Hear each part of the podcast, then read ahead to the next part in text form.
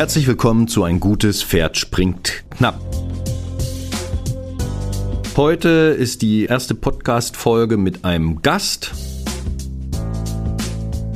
Bei uns sitzt Professor Dr. Dominik Becking. Dominik ist, ähm, ja, wir haben schon relativ lang miteinander zu tun.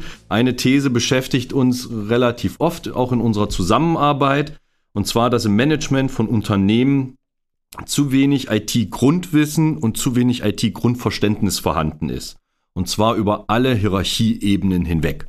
Und das Thema werden wir auch mit Damian, der ist auch hier.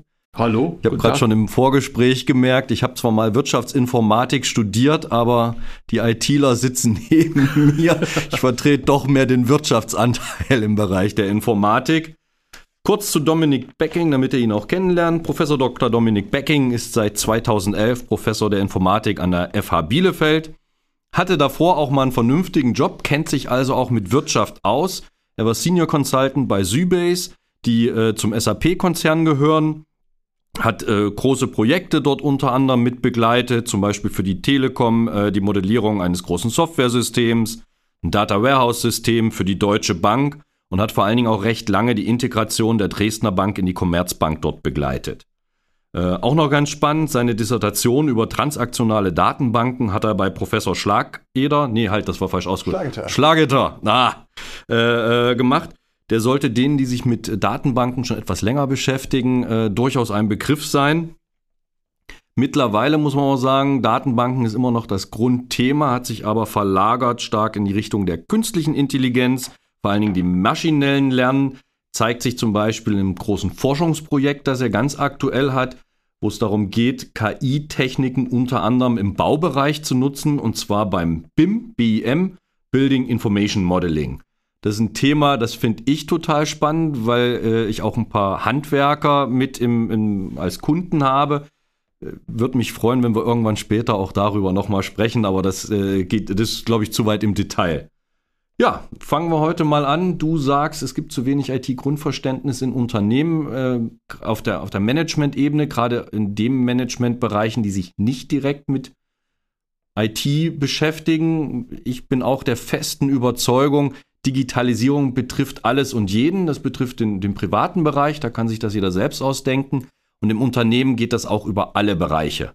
Ähm, sei es Marketing, Kunden kennenlernen, der ganze Prozess, um Kunden was zu liefern, ganze Produktion. Also es gibt keinen Bereich, in dem keine IT da ist. Und ich stimme dir zu, aber ich fände es ganz nett, wenn du ein paar Worte erstmal dazu sagst, warum du der Meinung bist. Ja, erstmal vielen Dank für die Einladung. Ähm, ich freue mich, bei euch zu sein. Die Idee dazu ist mir tatsächlich gekommen bei der Lehre. Und zwar mache ich schon wesentlich länger, als ich Professor bin, ähm, einen Kurs zu IT for Managers in einem englischsprachigen äh, MBA-Programm im Süden Deutschlands. Und da bin ich einfach zugekommen, weil ein äh, Kollege von mir für diesen MBA einen gewissen technischen Aspekt in seinem Curriculum brauchte und hat mich gefragt, machst du was dazu? Ich sagte, ja, klar, kein Problem, kann ich gerne tun.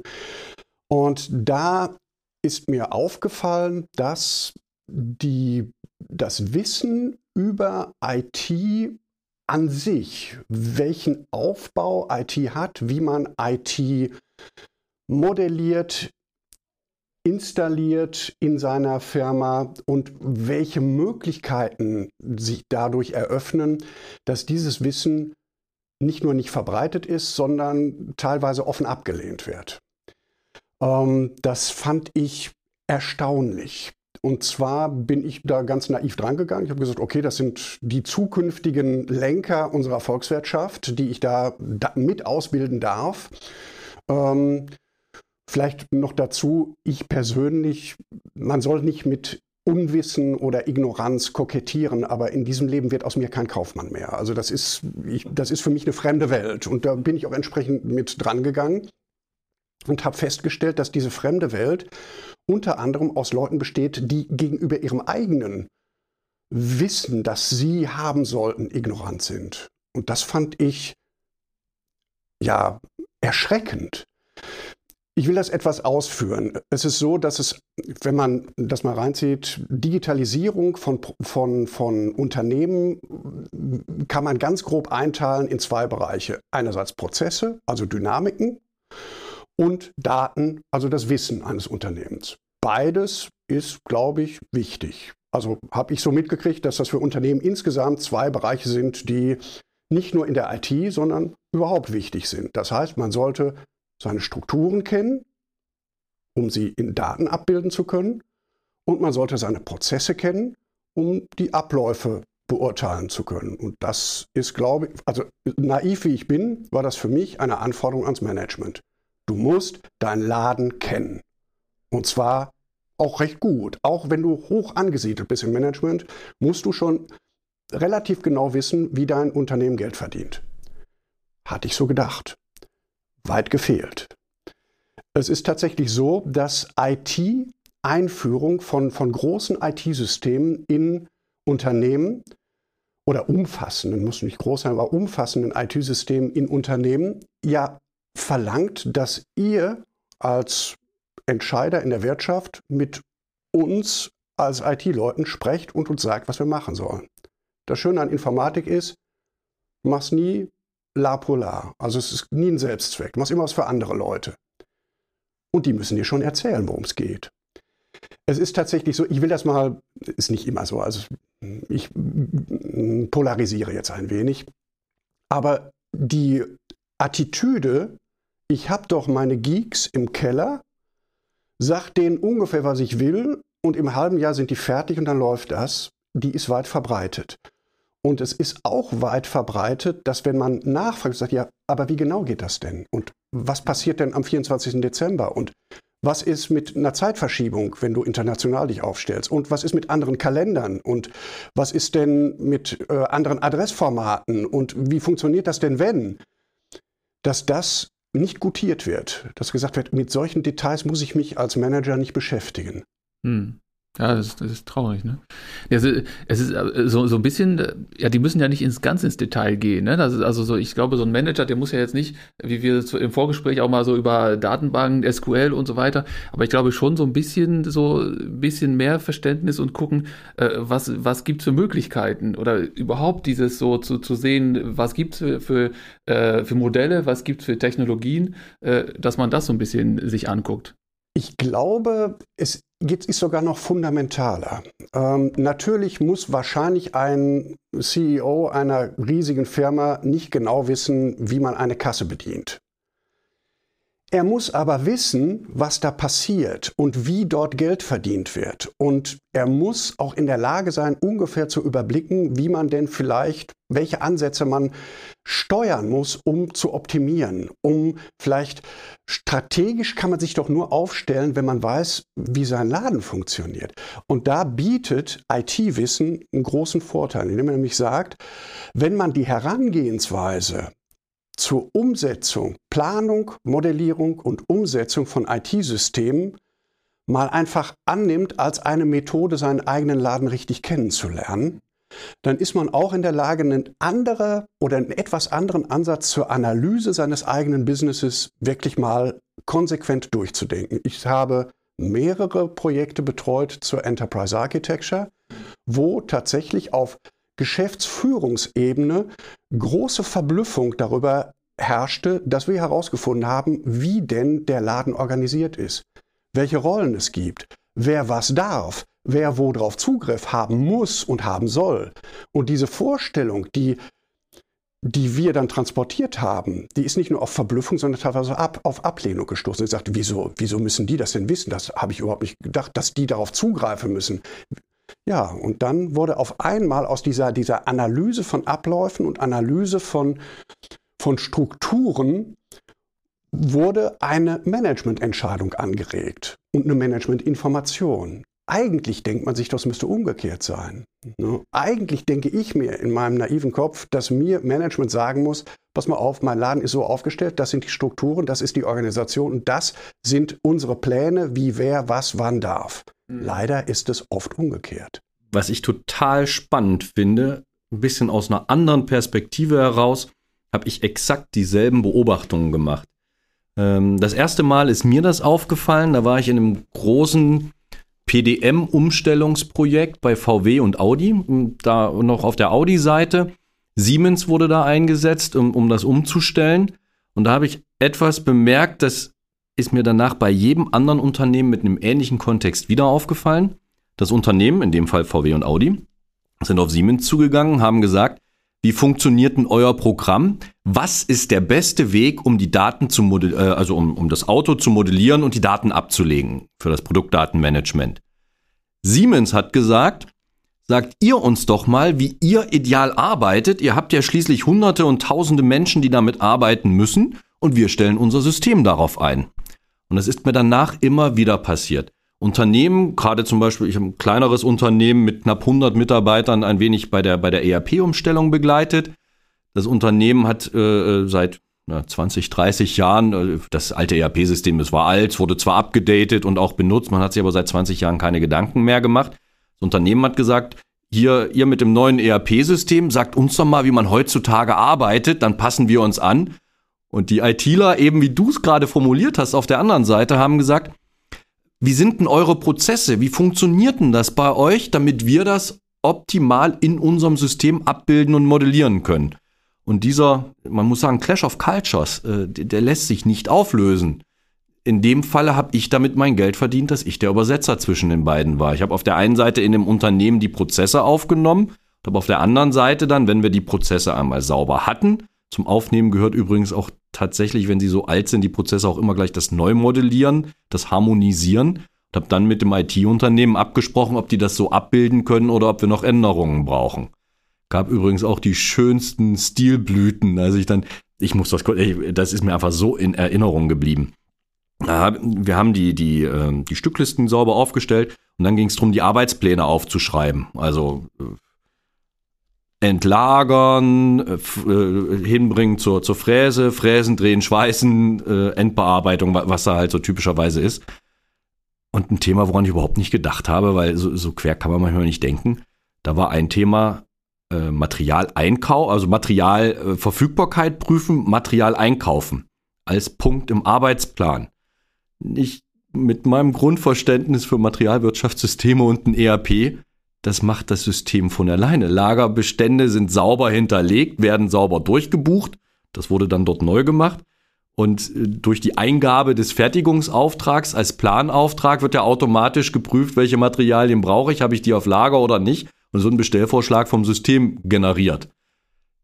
Das konnte sich der Einkäufer gar nicht denken, dass es so geht. Also das, da, da merkte man einfach, dass das Wissen, wie IT funktioniert, wie so ein System funktioniert. Und mal ganz ehrlich, SAP R3 wurde, glaube ich, 92 eingeführt. Wir reden hier nicht über die neueste Technik. Wir reden hier über 30 Jahre alte Sachen. Ähm, das ist mir in vielen, vielen Unternehmen, genauso wie du es geschildert hast, auch äh, aufgefallen. Und ich, der Ansatz, den ich da verfolge, ist ähnlich wie der, den du gerade beschrieben hast. Natürlich, man muss vielleicht unterscheiden. Einmal sollte Management ein Basiswissen darüber haben, du auch gerade gesagt, mhm. ähm, welche Möglichkeiten, neue Entwicklungen in der IT bieten. Ja. Dazu muss man nicht tief einsteigen. Dazu muss man ein gewisses Basisverständnis von IT haben und von neuen Technologien muss man sich vielleicht mal ein bisschen einlesen oder ein bisschen erklären lassen. Pass mal auf, da taucht am Horizont irgendetwas neu auf könnte das mal irgendwann für uns relevant sein? Ich schaue mir das mal an und habe ein ganz grobes Basisverständnis dessen. Weil natürlich, und das ist überall evident, neue Entwicklungen in der IT auch neue Prozesse, neue Möglichkeiten oder vielleicht sogar neue Paradigmen in jedem Zweig der Industrie ermöglichen. Mhm. Das ist erstmal ein generelles Verständnis davon, was ja, was der Erfinder so aus seinem, seinem, seiner Tasche zieht. Nur da muss man einfach ein bisschen auf dem Kiviv sein. Das ist aber meist nicht das Problem. Man muss einen Lösungsraum kennen, sonst kann man ja überhaupt keine Lösung erarbeiten, wenn ich nicht weiß, was es alles gibt. So ist es. Und es gibt extreme Widerstände dagegen, wenn man, das, ich sag mal, das beste Beispiel dafür für einen verpennten beinahe desaströs verpennten Paradigmenwechsel, der durch IT ermöglicht wurde, war das Beharrungsvermögen der Musikindustrie darauf, Musik auf physischen Datenträgern verkaufen zu wollen. Das hat diese Industrie fast in den kompletten Ruin getrieben. In letzter Sekunde ist der Umschwung erfolgt. Und, aber gut, das ist jetzt nur ein Extrembeispiel. Ähm, die andere Sache ist, dass man Vorgehensweisen, Andreas, was du gerade gesagt hast, Vorgehensweisen aus der IT nimmt, um sie einfach auf sein äh, Wissen über das Unternehmen anwenden, anzuwenden, um sein eigenes Unternehmen besser kennenzulernen. Das kann man dann selbst entscheiden, in welcher Tiefe man das macht. Das eine ist, was du gerade gesagt hast, wie äh, Businessprozesse zu analysieren und zu modellieren um einfach mal zu gucken, wie läuft denn mein Laden? Denn ich sag mal, das Wissen darüber, wie wirklich Geld verdient wird, ist nicht sehr verbreitet, habe ich den Eindruck. Ne? Und was da abläuft. Und da kann man dann Hilfsmittel nehmen aus der IT, nimmst du was weiß ich, Business Process Model and Notation, BPMN, und fängst mal an, einfach so als Spaß mal zu gucken, ja, was passiert denn hier beim Einkauf? Wie geht das denn ab? Und versuchst mal, die Abläufe ein bisschen darzustellen und zu strukturieren für dich. Und allein das zu tun, ist eine Riesenhürde, bringt aber extremen Erkenntnisgewinn und zwar auf der Business-Ebene, nicht auf der IT. Irgendwann auch, klar. Kann ich, Entschuldigung, ich Nein, muss noch mal, ganz kurz, mal, weil genau das kann ich, das ist so das Butter- und Brotgeschäft in der Beratung früher bei mir gewesen. Das kann ich komplett bestätigen. Allein, dass dort mal zwei, drei Leute zusammensitzen und nicht nur die aus einem Team, sondern auch aus dem davor und aus dem danach. Allein, dass sie drüber gesprochen haben, wie die arbeiten, gab sofort die Low-Hanging Fruits und die Quick Wins. Ach, ja, ja, wenn du die Daten gar nicht brauchst, warum schicke ich dir die denn? Ach so, wenn du das und das brauchst, ja, da brauch ich doch nur auf den Knopf drücken, dann hast du das sofort. Ich wusste gar nicht, dass du da immer so lange für brauchst. Ja, und wieso machen wir eigentlich drei Kopien von unserem Lieferschein, wenn zwei zum Schluss sowieso? Also genau diese Themen kommen dann auf und das ist so billig und einfach und macht sofort besser dass das, äh, den, den Prozess oder die Abläufe. Verbessert übrigens auch meistens die Stimmung, wenn vor- und nachgelagerte Prozesse ein Verständnis füreinander, also die Menschen ein Verständnis füreinander aufbauen. Und dann kann ich auch IT drüber setzen. Dann kann ich auch Automatisierung drüber setzen, wenn ich weiß, wie es geht. Absolut. Aber sind ja, sind ja viele Techn äh, es wird ja das, was du ja auch sagst, so äh, über Prozesse sich Gedanken machen oder über Technologien, so ein bisschen mal gucken, so links und rechts, auch wenn das im Moment noch so, so ein bisschen so, so abgespaced geht. Wir haben uns ja über VR-Brillen, über Augmented Reality unterhalten. Ich habe gerade gestern so, so einen äh, Bericht, so einen äh, Bericht gehört. Da gibt's ja mittlerweile, wird ja, die Smartwatches werden ja mittlerweile integriert in Prozesse, also dass, dass, die, dass die Maschine an die Smartwatch irgendwelche Informationen funkt und sagt, so jetzt bin ich bereit, jetzt muss das und das ausgewechselt werden, das könnte kaputt gehen. Und äh, vor allen Dingen auch, auch Sicherheitsmodelle, das heißt, äh, äh, es wird ja immer so ein Käfig um die Maschine gebaut. Mittlerweile ist es so, dass die Kameras so gut sind und, und äh, Menschen erkennen, dass sie sich, weil es, dass das, das abgeschirmt wird, dass die Maschine merkt, da ist äh, Sicherheitsprobleme, ich muss gar nicht so viel drumherum bauen. Es gibt ja nur so, man müsste so die Möglichkeiten und nicht immer so gucken, so träge bleiben. Und das ist jetzt so, das Ding steht da, äh, und dann lassen wir es einfach mal so noch zehn Jahre laufen, sondern einfach sich so gucken, könnte man der VR, es ist ja nicht immer, man muss es ja nicht immer, nur weil man es entdeckt, die Technologie muss man es nicht einsetzen, aber so ein bisschen offener sein, vor allen Dingen im Management, zu gucken, ich bin, ich bin ja der, der voranrennt, also als, als, als Inhaber, als Manager. Und ich muss gucken, was es gibt und dann gucken, selektieren und dann äh, äh, ausbreiten. Ich muss ja nicht so ganz tief reingehen, aber so ein bisschen, so ein bisschen offener müsste man schon werden, ne? Und nicht immer so ein bisschen alles immer so was, ich habe mal das Gefühl, es wird zu oft auch in den neuen Technologien das Negative erst geguckt, ne? Erst geguckt, was könnte schiefgehen, was gibt es für Datenschutzprobleme,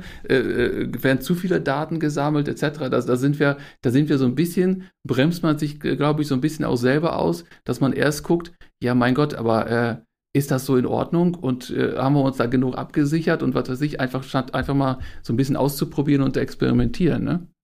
Ja, die Bereitschaft mit offenem Blick an neue Technologien heranzugehen, sie nicht begeistert zu umarmen, sobald sie am Horizont auftauchen, sondern vielleicht mit einem etwas kühlen, aber offenen Blick zu bewerten, anzuwenden auf das eigene Unternehmen und zu sagen, es könnte sein, dass sich dort eine Entwicklung auftut und wenn, dann muss ich als Manager derjenige sein, der die Richtung vorgibt. Diese ja, Herangehensweise ist so evident und so ja so banal. Es tut einem fast weh, dass man das hier sagen muss. Ne? Aber ich habe den Eindruck, sie ist nicht sehr weit verbreitet. Es gibt viele, was du gerade sagtest, es gibt viele Bedenken. Du sagst, oh nee, oh nee, das machen wir mal lieber nicht und das kostet viel Geld. Ja, manchmal kosten, kosten Sachen Geld. Das ist so, das stimmt schon. Ne? Das ist so. Ich habe ich hab nur einmal, fällt mir gerade ein, im Seminar, und das ist jetzt nicht, wir reden jetzt nicht von vor zehn Jahren, sondern ich habe auch zwischendurch so Social Media Seminare, Facebook, Instagram und, und wie man sich da vermarktet, Werbung macht. Und da gab es tatsächlich auch äh, noch letztes Jahr vor Corona, tatsächlich in jedem Seminar gab es einen, der sich getraut hat auszusprechen. Dann hieß es, ja, wir müssen uns mal so langsam anfangen damit zu beschäftigen, sonst verpassen wir den Trend. Und das, da sprechen wir von Facebook und von Instagram. Und da, tatsächlich in jedem Seminar, das muss man sich mal äh, vorhalten, wir sind ja der Trend mit Facebook, wir sind schon quasi, es appt schon vielleicht schon langsam ab, es Facebook ist Normalität. Ist nur noch was, Facebook ist nur noch ne? was für alte Leute wie mich. Da, ja. das ist, äh, äh, ja, aber äh, um das mal klar zu Unternehmen denken, und das waren keine kleinen, also nicht Einzelkämpfer, die irgendwie vergessen haben vor lauter Arbeit, dass es Facebook gibt oder so, es war schon, schon größere Unternehmen und die sagen, wir müssen uns mal langsam damit beschäftigen, das ist doch, es ist, es ist traurig, oder? Ja. Also es ist eine, eine eigene Schande traurig und das ist, äh, spiegelt das ganze Bild so ein bisschen, sich mit neuen Technologien zu beschäftigen. Ne? Wenn wir jetzt über, über Smartphones, über Datenschutz, ist ein anderes Thema. Ich, ich bin ja auch so ein bisschen so, wir sind auch anderer Meinung, ich finde Datenschutz vollkommen an vielen Stellen überdreht und das bremst vieles aus. Es ist nicht ganz falsch, aber es ist bei uns wird immer so ein bisschen so auf die Spitze getrieben äh, in, in vielerlei Hinsicht. Und bevor man dann eine Technologie einsetzt, jetzt einmal eine VR-Brille, die würde ja was bringen. Die sendet aber Daten. Das heißt, ich weiß, wo der Mitarbeiter ist, an welcher Maschine, zu wie viel Zeit, wo er vielleicht äh, auf die Toilette gegangen ist, ohne in der offiziellen Pause zu sein, was weiß ich. Das heißt, auch da, da muss man sich wieder so viele Gedanken machen. Dürfen wir die Daten speichern? Wann dürfen wir sie? Muss jeder Mitarbeiter unterschreiben? Das heißt, diese Bürokratie, die, ich glaube, auch selbst wenn das Management das weiß, auch das bremst äh, vieles aus. Oder, oder Weil sie, es dann nämlich anders? einfacher ist, nichts zu machen. Es ist einfach sicherer, nichts zu machen. Äh, da müssen wir Anwälte nicht beauftragen, müssen wir keine, keine äh, sonst absichern. Und das finde ich, das ist echt so so traurig. Wir sind ja technologisch, sind wir ja so oder so schon hinten dran. Also wenn du jetzt USA und, und China brauchst China. du gar nicht, mit China brauchst du dich gar nicht zu vergleichen. Das sind wir ja, ich glaube, zehn sind, Jahre zurück. Ich wollte gerade sagen, wir sind abgehängt, ja. jetzt schon. Jetzt das schon. muss man einfach mal sagen. Und also das, Tempo, mal, das Tempo nimmt erst jetzt zu. Also wir ist, waren ne? mal ein modernes Land, sage ich. Wir waren mal. Wir nehmen eins. mal ganz Europa. Ich bin übrigens auch der festen Überzeugung, also was heißt der festen Überzeugung? Ja, wir sind komplett abgehangen von China und, und äh, den USA. Auf der einen Seite gerade in den USA die vielen Ökosysteme, beziehungsweise in China dann die eigenen Ökosysteme. KI braucht viele Daten, um gut zu funktionieren. Die kann China sehr einfach, sehr schnell erheben. Ähm, sehr spannend fand ich, das war aus dem Ende letzten Jahres, glaube ich, äh, oder Mitte letzten Jahres, Interview mit Dies als, als äh, oberster Hirte des, vom VW-Konzern der gesagt hat, wir haben noch eine Chance, wo wir, wo wir wieder führend sein können. Das ist der ganze Automobilbereich, Ökosystem im, es geht doch um, wenn man die ganzen äh, Sensorik, es geht nicht um das Ökosystem mit, mit Farmen etc. Da ist Google schon relativ weit, die schaffen es aber auch nicht komplett. Aber diese eine Ebene drunter könnten die Europäer noch voll zulangen, wenn sie sich jetzt drauf äh, versteifen. Und man sieht, dass die Beharrungskräfte groß sind. Und auch dies macht im Konzern mit der Umstellung auf Elektro etc., was einfach mit dazugehört, nach und nach schwindet. Also ich sehe es kommen, dass wir auch da es nicht mehr schaffen, wieder eine führende Rolle zu übernehmen. Wir haben über zwei unterschiedliche Themen gesprochen. Das eine ist Offenheit für neue Erfindungen. Das Interesse an Möglichkeiten, die neue IT eröffnen kann darüber sich zu informieren, das in Managementprozesse und Managementdenken hineinzutragen und immer und immer wieder dort am Ball zu bleiben und auch so flexibel zu sein im eigenen Unternehmen, dass man sagt, wir probieren vielleicht mal was aus, auch wenn wir vielleicht ein bisschen Geld verbrennen. Das ist die eine Sache. Die andere Sache ist, Vorgehensweisen, Herangehensweisen aus der IT zu übernehmen in die eigenen Analysetechniken, um über sein eigenes Unternehmen mehr zu erfahren. Und da fängt man, wie du sagst, am besten bei Prozessen an, weil in Prozessen denken wir alle. Schwieriger wird es noch, wenn es um Daten geht, um Strukturen. Weil diese beiden Unterteil diese Unterteilung in Dynamik und Statik ist in jedem Lebensbereich immer vorhanden. Und über beides muss ich Bescheid wissen.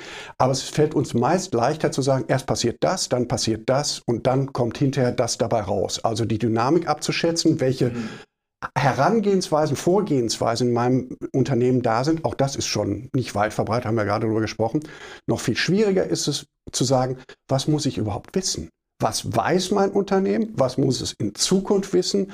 Und was ist vielleicht auch nicht so wichtig? Und welche Strukturen hat mein Unternehmen, mein Markt? Und was davon muss ich in mein, meine eigene Wissensbasis abbilden? Und der Schritt ist noch mal ein bisschen schwieriger, aber gerade im äh, Hinblick auf das, was du angesprochen hast, nämlich KI, ist das noch mal viel wichtiger weil in Zukunft wird der Datenschatz, der jedes Unternehmen hat, der, der bei jedem Unternehmen liegt, wird eines, einen noch größeren äh, Impact haben auf das Geschäft, wie es ausgestaltet wird und wie man es in Zukunft lebt. Mit anderen Worten, diese beiden Herangehensweisen, Dynamik analysieren, Statik analysieren, um das, um sein eigenes Unternehmen besser kennenzulernen. Das ist im Grunde genommen das, wofür ich hier plädiere, diese beiden Herangehensweisen zu übernehmen. Übrigens, ich glaube, das Thema, da also was du gerade sagtest, dieser Thema Datenschatz hängt, wie du sagtest, extrem stark auch damit zusammen, was brauche ich, was brauche ich eventuell nicht. Aktuelles Beispiel, was ich total interessant fand. Ein äh, äh kleines Unternehmen nutzt KI-Techniken, um eine Produktionsplanung durchzuführen, und zwar für ein produzierendes Unternehmen. Die analysieren 3D-Daten, die reinkommen, für ein Stück Metall, das per Drehen und Fräsen bearbeitet wird und machen automatisch einen Produktionsplan daraus.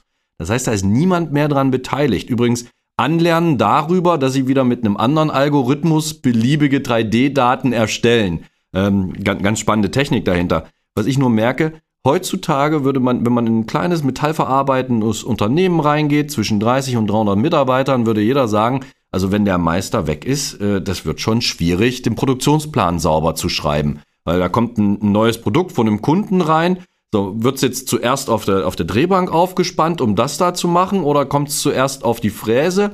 Dann haben wir noch eine Pendelfräse, also da kommen so ein paar Themen rein, die sind alle in Köpfen drin. Ein Unternehmen würde sagen, oh, das müssen wir irgendwie in einem typischen ERP-System abbilden, merkt, dass es gar nicht so geht. Dann kommt so ein kleines Unternehmen mit ein bisschen KI aus fünf anderen Unternehmen und dieses Wissen ist ratzfatz digital. Ich muss übrigens noch eine, eine Anmerkung dazu machen, weil du sagst, äh, äh seine Business-Prozesse, seine Geschäftsprozesse, das ist ja normal, dass man die kennen muss. Ich habe früher sehr viel in größeren Konzernen, größeren äh, Unternehmen gearbeitet ähm, und da war es tatsächlich so, wenn ich eine Geschäftsprozessanalyse gemacht habe, ich konnte Tag und Nacht, ich konnte beim Daimler ans Band gehen, ins Lager, zu den Lagermitarbeitern, selbst zum Pförtner, konnte sagen, wir machen jetzt mal eine Geschäftsprozessanalyse. Dann konnte ich mit denen vernünftig drüber sprechen, was tut ihr zuerst, was ist ein Trigger, Eingabe, Verarbeitung, Ausgabe, wo geht das hin, was nutzt ihr dafür? Konnte das auch schön malen. Wir haben damals äh, vom Heinz-Nixdorf-Institut den, den Omega Process Modeler genutzt. Jetzt habe ich mir irgendwann meinen Schwerpunkt hier nach OWL verlagert, viele kleinere Unternehmen. Ist auch eine Überspitzung, aber ich habe das Gefühl, wenn ich von Prozessen spreche, denkt mein Gegenüber automatisch ans Amtsgericht. Also zu sagen, wir haben Geschäftsprozesse, wir bilden die ab, ich muss viel stärker erstmal in die, in die Erklärung rein. Und dann kommt das was dazu, was du noch gesagt hast. Ja, wäre ich ja transparent und äh, äh, soll ich das und, und was bringt uns das denn? Oh, und das ist schon hart, finde ich. Beharrungsvermögen ist groß aber was ich auch vorhin auch, äh, was du sagtest, äh, dieses, ich glaube, dieses auch, dieses Ganze, dass es so langsam vorangeht, ist ja auch, dass man versucht, alles sofort das große, das große Ganze umzusetzen, also den, den großen Wurf zu machen. Ne? Ich mache das jetzt, weiß ich, am Beispiel von einer von eine, von eine Website. Für, nur als, als, als so visuelles Beispiel. Äh, die Website wird im Prinzip irgendwann mal nach fünf Jahren stellt man fest, ach Gottes Willen, wir haben es verpennt. So, dann beauftragt man eine Agentur, dann plant man alles, dann wird lange, dann wird viel äh, Geld bezahlt und so weiter. Und dann wird das Ding äh, äh, quasi an, an die Öffentlichkeit gesetzt und alle stellen fest, funktioniert ja gar nicht. Oder ne, es dauert lange und dann äh, funktioniert es nicht. Und äh, vielleicht ist es besser, einfach mal so in kleinen Schritten, Kleinigkeiten umzusetzen. Äh, einfach mal zu sagen, wenn ich jetzt wieder an Webseiten, wenn jetzt Facebook hatten wir gerade als Thema, die bauen einen Button ein, eine Schaltfläche, die wird getestet an, an ein paar Opfern, an ein paar Usern und wenn die funktioniert, bleibt die. Und dann geht das immer so stückchenweise und so kommt man, glaube ich, schneller voran. Und das kann, lässt sich, glaube ich, auf alles übertragen. Nicht immer gleich die große ganze Software. Wenn ich jetzt wieder von Office 365 spreche, wenn ich da jetzt ankommen würde und würde sagen, ihr müsst aber äh, Excel, Power BI, SharePoint, Teams und, und äh, Bookings und was ich, da würden doch alle sagen, sag mal, geht's noch? so, da würden sie alle so einen Schritt zurück machen und würden sagen, nee. Und bis man das dann geplant hat und alles, und wenn man einfach so stückchenweise immer so klein bisschen und die, von hier anfängt und weiß, in zwei Jahren wollen wir da sein und dann machen wir immer so stückchenweise, dann ist es doch eine Sache, die, die vielleicht leichter ist und schneller geht und wo, wo vielleicht das Tempo auch ein bisschen schneller geht, als, als ein Jahr zu planen und dann festzustellen, ach nee, oder die Belegschaft will das ja gar nicht. Die, die, das Team lehnt das alle ab. Nee, Gottes Willen, wieder Daten und äh, Datenschutz, da bin ich ja transparent. Und so mit so Kleinschritten merkt man, ach guck mal, da gibt es ja irgendwie äh, Widerstände. Da muss ich ausbügeln, einmal vielleicht Kurve links, rechts und dann bin ich wieder auf äh, im Plan. Ne? Da übrigens eine schöne Bezeichnung für Culture Eats Strategy. Mal, für, für das Thema Beharrungskräfte. Ja, ja, aber das ist, glaube ich, das ist das, was uns, glaube ich, hindert, alles zu, alles zu durchdenken und vorher schon alles schriftlich und alle Datenschutzgeschichten. Und natürlich vorher schon wissen, was hinterher wirklich an ROI dabei rumkommt, und zwar auf die letzte Kommastelle hinaus. Ja. Und natürlich, äh, Management ist immer gerne bereit, äh, Geld auszugeben für Leute, die nicht direkt Geld verdienen fürs Unternehmen, wenn sie auf einem Stuhl sitzen und Listen machen. Nicht so gerne, wenn es darum geht, Leute zu finanzieren, die vielleicht Ideen entwickeln und neue Sachen basteln. Ne? Weil da muss es immer sofort sein, ja, aber wann kriege ich denn Geld zurück dafür? Und wenn man da sagt, das weiß ich noch nicht, dann wird immer gesagt, ach nee, dann machen wir es nicht. Übrigens, wer das auch immer erzählt, äh, ist ein, ein der Gunther, Günther, Günther Dück, Gunther Dück, äh, ehemals äh, Cheftechnologe bei IBM. Er haut immer genau in dieselbe Kerbe hinein. Ich versuche immer dieses Thema Management-Bashing zu vermeiden. Ähm, soll auch eher, glaube ich, ein Brandbrief von uns sein, äh, ähm, mehr zu wagen, äh, Dinge auszuprobieren, Technologie bewusst zu verfolgen. Es geht ganz einfach über Technologieradars oder ähnliches, die man bei sich installiert. Ja, ja. Ähm, es geht nicht nur um die Beharrungskräfte im Management, die vielleicht nicht richtig nach vorne denken oder nicht weit genug nach vorne denken wollen, auch oft um die Beharrungskräfte in der Belegschaft. Absolut. Also wenn schon, können wir gegen alle austeilen, denke ich. Also ich, ich muss ja ein Beispiel, um das zu verdeutlichen, was ich da, was ich eigentlich damit meinte. Ich habe jetzt zum Beispiel bei der, bei der Deutschen Bank, äh, gibt ja, es gibt ja mehrere, äh, ich wollte mal so, so, so ein äh, TAN-Verfahren mal wechseln. Also mal, mal komplett um. Und dann, dann, ich will jetzt nicht den genauen Prozess, aber es ging auf jeden Fall, ging es hin und her äh, per Post. Da musste natürlich per Post bestätigt werden. Ich musste eine, eine PIN per Post kriegen. Das ist Wartezeit dazwischen, was weiß ich. Bei, dem, bei einer anderen Bank, die nicht in Deutschland ansässig ist, da hat man im Prinzip innerhalb von der App, war ich in zwei Minuten fertig, habe einmal eine SMS hin und her Bestätigung, fertig. Äh, die Sache ist, es ist natürlich dass der Prozess mit schriftlich und per Post und doppelte Absicherung natürlich sicherer. Aber wenn ich das Ding komplett sicher mache, dann, dann kann man es nicht mehr bedienen. Also wenn ich überall alle Fenster zumauere, dann sehe ich auch nichts mehr, komme ich auch nicht mehr raus. Das heißt, es muss so ein Kompromiss gefunden werden zwischen Sicherheit und zwischen Benutzbarkeit. Äh, und da muss man so ein bisschen gucken. Und wir neigen, glaube ich, eher so ein bisschen so immer auf, auf die Nummer sicher, damit uns kein Anwalt irgendwie abmahnen kann, damit dann nichts passieren kann. Macht man es dann nochmal und wir sichern uns nochmal ab. Das ist so ein bisschen, und das ist wieder äh, Tempo, ne? Ja, das ist, das ist das Problem. Auch, auch äh, äh, PayPal gibt's ja schon, ist ja schon, der Markt ist ja schon erschlossen. Da kam irgendwann mal die Sparkassen, ich weiß ja nicht mehr, wie das hieß, das Zeug. Pay direkt. Pay direkt. Ich glaube, das war mal so ein, ein Jahr. Und dann nee, das ist das, was gerade noch funktioniert. Pay funktioniert, gibt das noch. Ja. Auf jeden Fall, da wurden sehr wahrscheinlich irgendwie fünf Jahre, ich weiß nicht, äh, fünf Jahre Studien gemacht und es wurde geplant und gemacht und getan. In der Zeit hatten die anderen Anbieter den Markt für sich erschlossen, erschlossen haben Kohle verdient und irgendwann mal kommt die Sparkasse um die Ecke und merkt, ach guck mal, ist ja doch nicht so der Massenandrang und die haben doch schon was anderes. Äh, vielleicht ist das ja besser, aber einfach zu spät. Vielleicht sollte man auch einfach mal ein paar Perspektiven aufzeigen. wie man so etwas machen kann. Man muss ja nicht unbedingt ein Team von fünf Leuten engagieren, die den ganzen Tag nichts anderes machen, als sich lustige Dinge ausdenken und mal gucken, ob sie das irgendwie programmieren können. Und den Markt beobachten und mit, mit prima Ideen um die Ecke kommen. Ich finde, das ist für gewisse Firmen, wäre es mal eine gute Idee, aber muss man vielleicht nicht unbedingt machen, weil das Investment ist auch relativ groß. Aber ganz ehrlich, es gibt doch Strukturen, die auch Mittelständler hier nutzen können.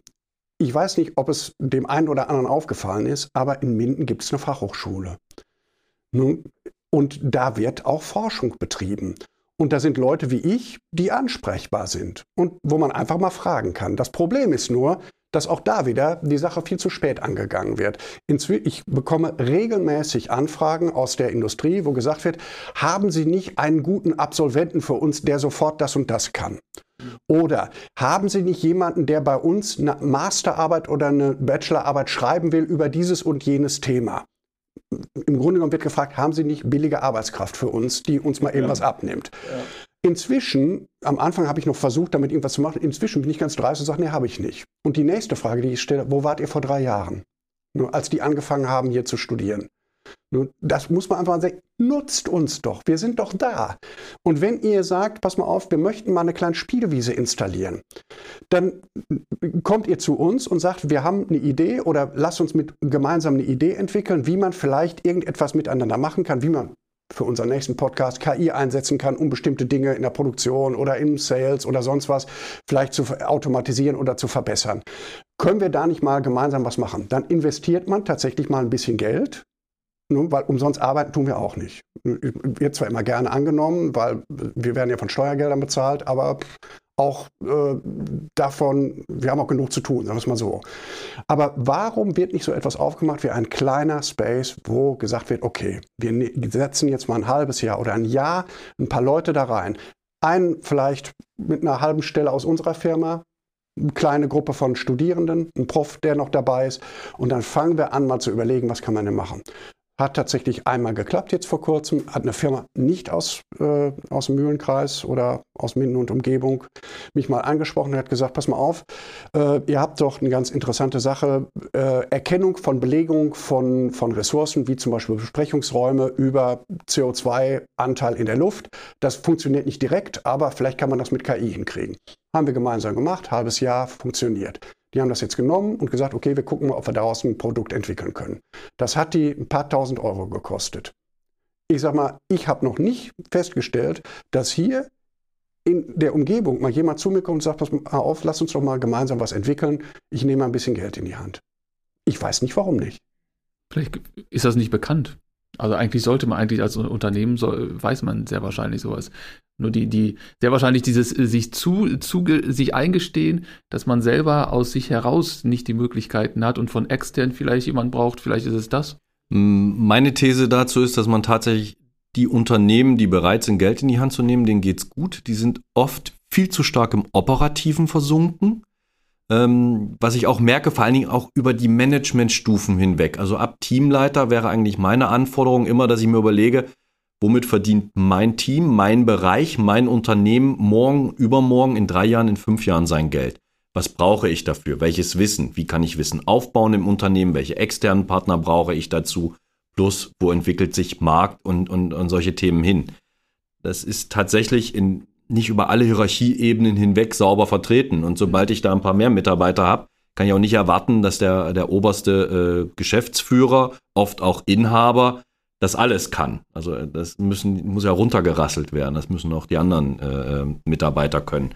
Und da hängt es ein kleines bisschen. Äh, da hängt es ja wahrscheinlich. Aber die äh, Sache ist ja auch die, und das ist ja kommen wir weiter zu Anfang, diese, wir haben, du hast ja, glaube ich, über KI in der Produktion und so weiter gesprochen, KI hier und so weiter. Es ist ja eine ganz große, so eine ganz große Begrifflichkeit.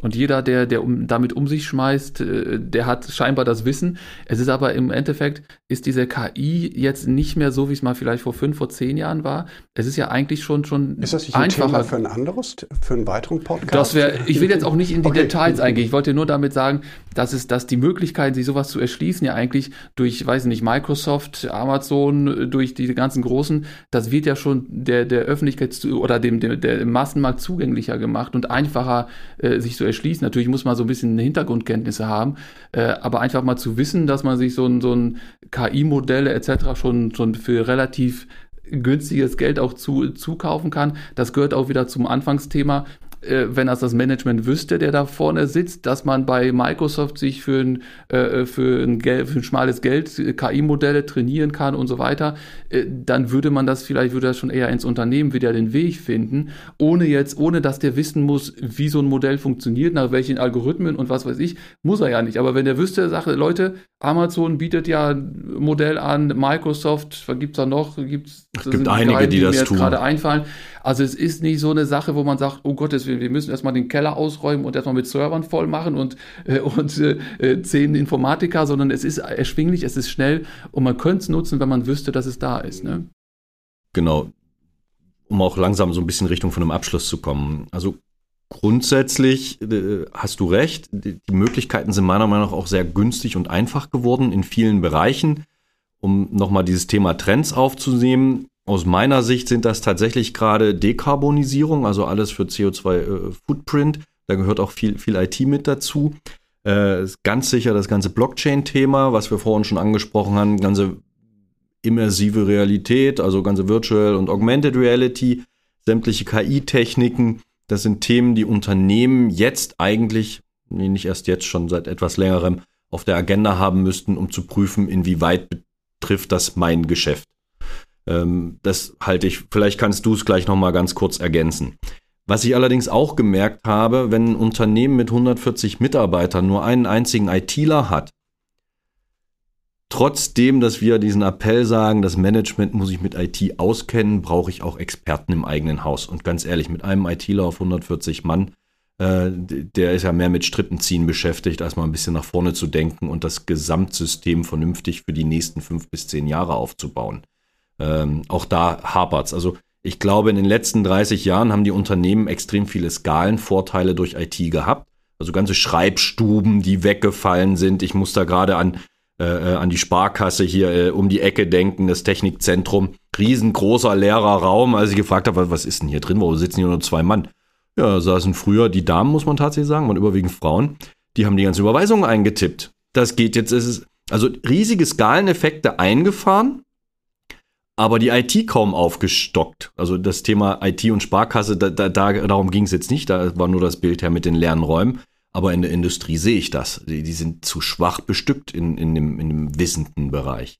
Wobei, wobei IT, und äh, nur ganz kurz, ITler ist ja häufig, damit sind ja Netzwerkadministratoren gemeint, die einfach die, die Netz, das Netz aufrechterhalten und, und die Vernetzung. Aber damit da sprechen wir von keinem, der dann mit KI oder mit anderen Entwicklungen sich beschäftigt. Genau, ne? Es geht nicht um den ITler, dafür ist das Feld viel zu breit. Äh, tatsächlich muss dann das Unternehmen sehen, äh, in, in welchen Richtungen man da die, die Experten braucht.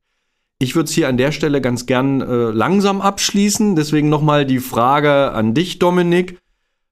Oder die Chance, jetzt nochmal dein Appell an die Industrie im Allgemeinen oder an die, an die wertschöpfenden Unternehmen im Allgemeinen und im Speziellen hier im Kreis Minden-Lübbecke. Nochmal, um auf die, auf die Grundthese zurückzukommen. Den Appell kann ich sehr einfach zusammenfassen. Sprecht mit uns. Das war gut. Das war sehr gut. Ja. Kurze, kurze Bemerkung auch nochmal zu mir. Ich glaube, das Management fit für, fitter für IT zu machen und die Belegschaft mehr Neugierde, mehr Agilität, mehr Lust auf Digitalisierung und auf Neues beizubringen, ist aus meiner Sicht und meiner Erfahrung gar nicht so schwierig, ist überhaupt kein Hexenwerk. Wer daran Interesse hat, sprecht uns an, können wir das Thema gern durchgehen. Vielen Dank, dass du hier bei uns warst. Gern geschehen, vielen Dank für die Einladung. Wir haben ja oft genug schon darauf hingewiesen, abonniert uns, dann äh, das nächste Mal wollen wir uns das Thema KI ein bisschen anschauen. Was mir nochmal wichtig wäre, man hört immer so viele kleine Teile davon. Ich fände schön, wenn wir noch so kleine Taxonomie aufmachen, nochmal so ein bisschen im Großen und Ganzen erzählen, was ist es denn und was ist vor allem der Unterschied zwischen der KI und einem normalen Programm, weil im Endeffekt programmiere ich die KI auf demselben Rechner. So massiv kann der Unterschied aus meiner Warte ja gar nicht sein. Wir freuen uns auf. Vielen Dank. Tschüss. Tschüss. Tschüss.